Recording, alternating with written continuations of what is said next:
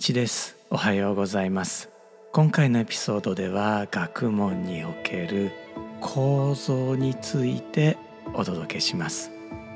構造って一体何なんでしょうか？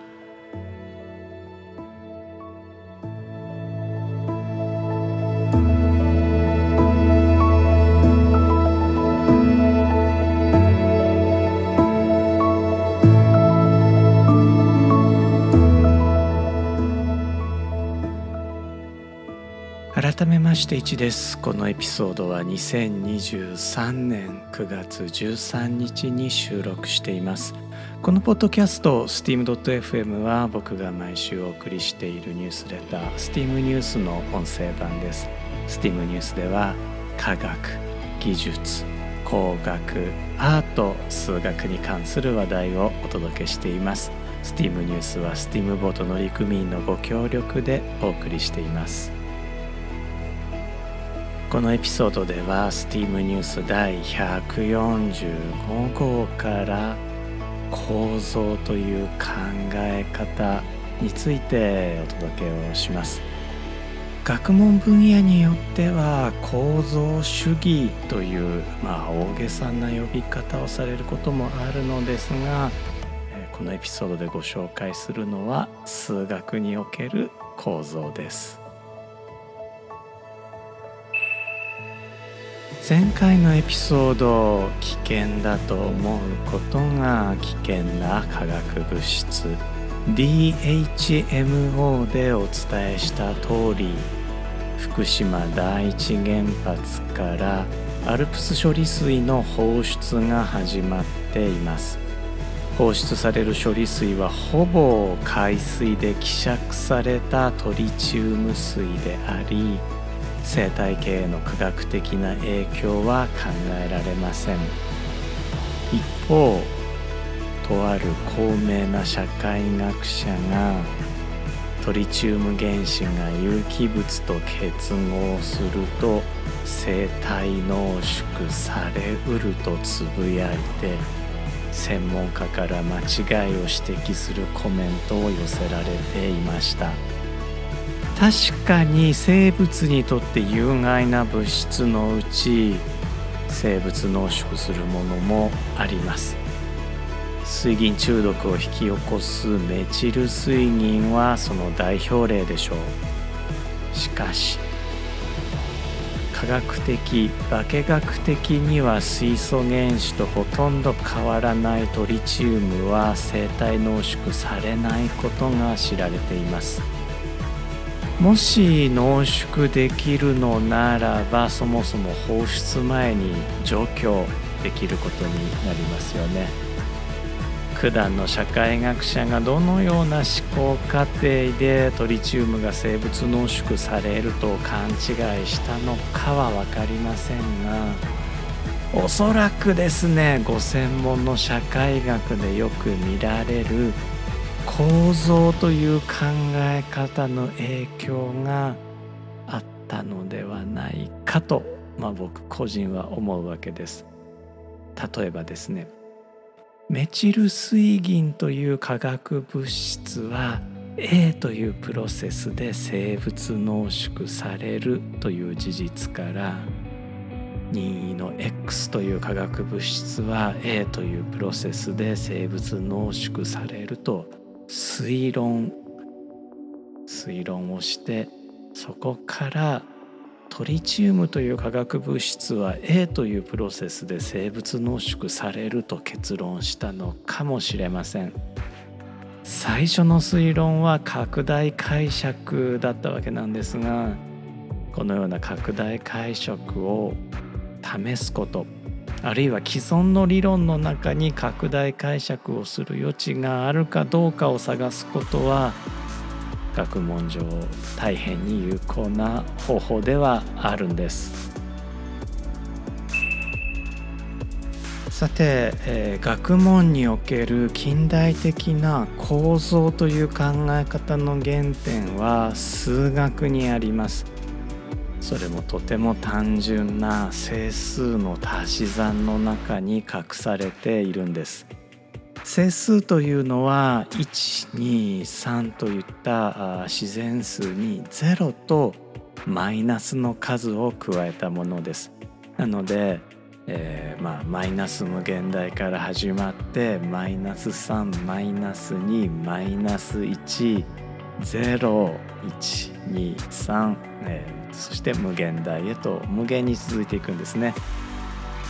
ご存知の通り整数同士で足し算ができます。1たす2は整数同士の足し算ですね。1たす2はもちろん3になるのですがここで重要なのは3もまた整数であるということなんです。一般に整数プラス整数整数足す整数は再び整数になります。整数の特徴は他にもまだあります。どんな整数に0を足しても元の整数のままなのですね。100足す0は100ということです。0はいくつ集めても0というものも0足す0は0で説明ができます。そして0自身も整数なんです。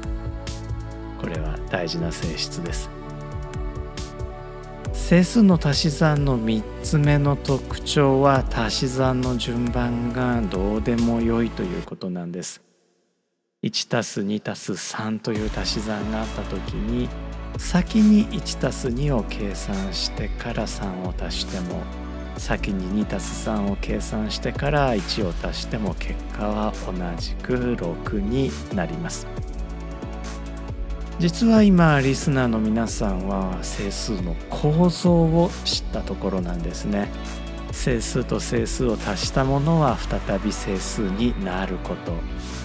足しても変化しない0も整数の一つであること。足し算はどの順番で行っても良いこと。この3点が整数の構造を表しています。どうしてこれが構造なのかというと次にお話しするような別の数学が存在するからなんです。リスナーの皆さんはもちろん分数をご存知ですよね。古代エジプト人も分数が大好きでした。分数で有名なのは半分を意味する2分の1でしょう。分数はえー、何分の何そうですね、えー、横に書いていくと三角スラッシュ四角縦に書くと三角横棒四角というふうに表される数で三角や四角は整数でなくてもいいんですが今のところ整数に限定しておきます。このような整数の分数のことを数学者は有理数と呼ぶのですがまあ、便宜上今は分数で通します。分数足す分数は分数になります。例えば2分の1足す3分の1は6分の5になります。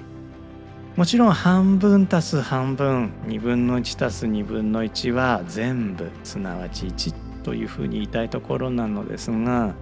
全部は1分の1とも書けるので、まあ、分数であることに違いはないのですね。分数同士の足し算は分数です。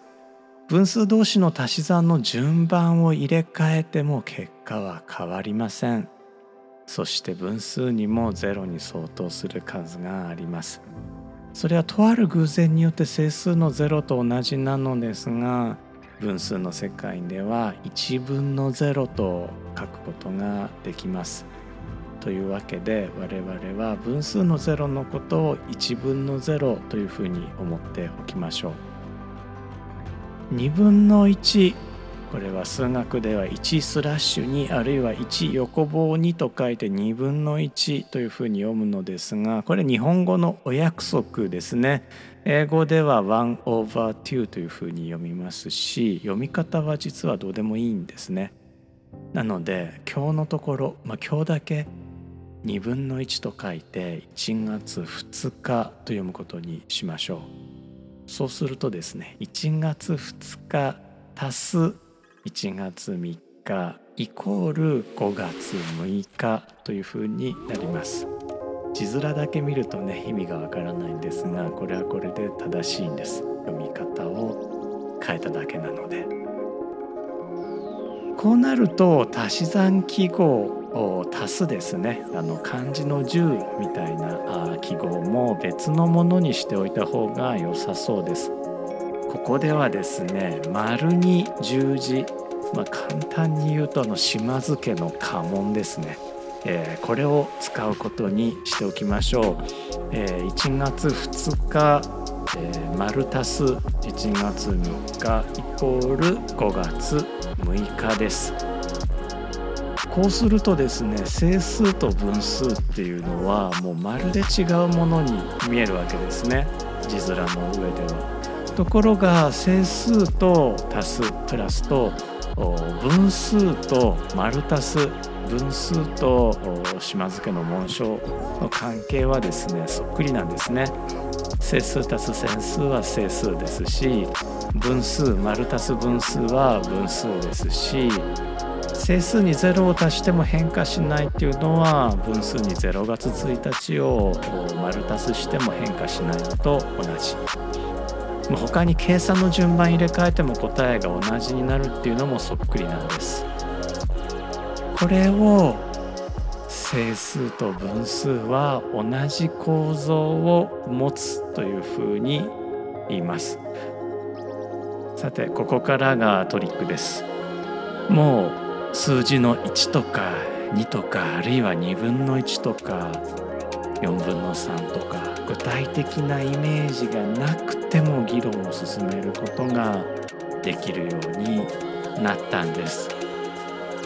整数と足すと同じ構造を持つものは数学上たくさん見つかっています。例えばですね僕たち計算機科学者がよく使うリスト。という考え方。これは表計算ソフ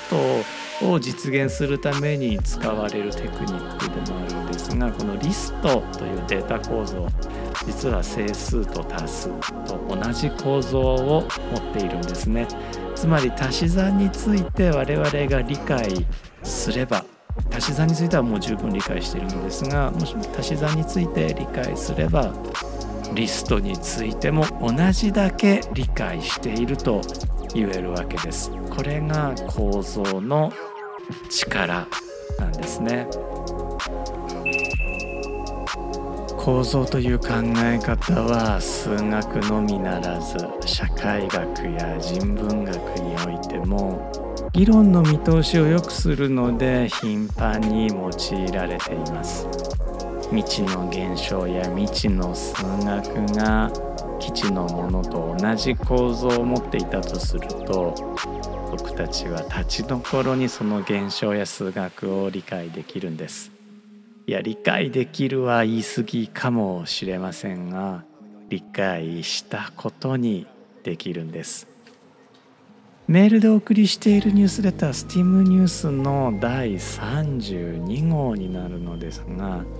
結婚の数学というタイトルで、えお送りをしていたんですね。でこの結婚の数学の中でレヴィ・ストロースという学者による、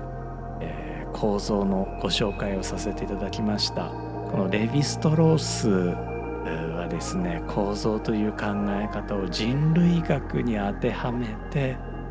学問を大きく前進させた方なんです。一方で数学における構造をよく理解しないまま社会学や人文学に無理やり当てはめている例も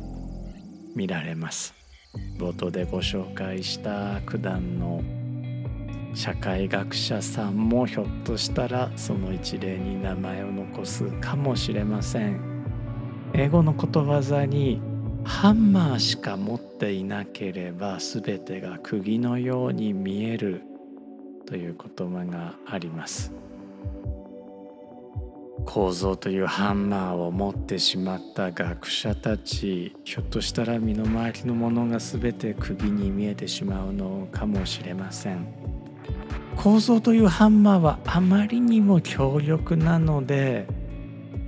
何でも構造でぶったたこうというする態度を持つ方もいらっしゃるのは事実です。というかですね各いう僕もいつも血眼になって隠れた構造を探しています。釘はないかと探しているんですね。steam.fm のエピソードのネタ探しなどもその最たるものかもしれません。というわけでですね、まあ、もし僕の steam.fm の中であるいはメールでお送りしている Steam ニュースの中で行き過ぎたハンマーぶったたきがあった場合はですね直接メールしていただいても大変嬉しいですしネットの片隅で「やーいハンマーやろう」というふうにつぶやいてもらっても大変結構かなと思います時々、えー、検索して反省したいと思っています。というわけで今回のエピソードでは数学における構造という考え方のエッセンスをお話をさせていただきました。少し数式っぽい表現があったので言葉ではイメージしづらかったかもしれません、よろしければですね、無料でお読みいただけますのでえ、メールでお送りしているニュースレター STEAM ニュースご登録いただいて、えー、読んでいただければと思っております。メールでお送りしているニュースレター STEAM ニュースの方では、えー、構造主義にまでは踏み込んでいないのですが今週の書籍のコーナーで構造主義の入門書をご紹介しています。これがなんとですね内田達先生なんですね。このエピソードの内容の流れで内田達先生をこう引き合いに出すっていうのはまあほぼギャグなんですがただこの内田達先生の本ですね。これ寝ながら学べる構造主義という本なのですがあいい本でした。あの優しい語り口でポイントを押さえていて、まあ、それに間違いというものはなかったように、まあ、僕があのこういうふうに語るのは非常に僭越なのですが間違いはなかったと思うので「えー、寝ながら学べる構造主義」という本あの入門書としては僕は優れた本だと思うので、えー、ご紹介をさせていただきました。いつかまた steam.fm でも本格的に構造主義のお話をできればなと思います。雑談のお時間です、えー、タイに行っていました。というわけでえー、この steam.fm の配信が少し間が空いてしまったのですが昨日ですね、えー、無事タイから帰ってきました。タイにはですね長崎大学情報データ科学部の学生の短期留学の引率で、えー、去年から毎年行っているんですね。去年は学生の留学期間、全部滞在していたんですが今年から教員が担当教員入れ替わりということで、まあ、僕は前半だけ参加して一足先に帰ってきました。去年はですねいろいろまあコロナもあったし、えー、タイの雨季で洪水と重なっていや本当ねあのタイミングが悪くてひどい目に遭って帰ってきたんですが年はすごく天気も良くて、まあ、コロナもそうですねあの現地でもコロナ流行りつつはあったのですが入国それから出国の時のこの検査というものがま省略できたのでだいぶプロジェクト自体は去年に比べると楽に進めることができました。で今回の滞在は日曜日を挟んでいたので、えー、日曜日はねあの授業とか入れてなくて、まあ、僕も半日自由に行動できる時間があったので、えー、タイ・バンコクのミュージアム・オブ・コンテンポラリー・アートこれモカというふうに読んでいいんですかね？MOCA、えー、という美術館に足を伸ばしてきました。これすごく良かったです。もしね、えー、バンコクに行かれる機会があれば市内から少しね北へ移動することになるんですが電車で行けますので、えー、おすすめ、えー、です。ミュージアム・オブ・コンテンポラリー・アートなんか気に入った作品があったので写真撮っていいですかっていうふうに聞いたらあのいいですよって言って作品の説明もしてくれたので、えー、またねインスタグラムとかにアップしようかなと思っています。というわけで今回も最後まで聞いてくださってありがとうございました。ようやくね暑さも和らいできたかなというところなんじゃないかなと思います今回のエピソードラストはティム・ハルペリンの曲で「えー、The Best Things」という曲を聴きながらのお別れになります steam.fm の1でした。本当に聞いてくださってありがとうございます。ではまた次のエピソードでお会いしましょう。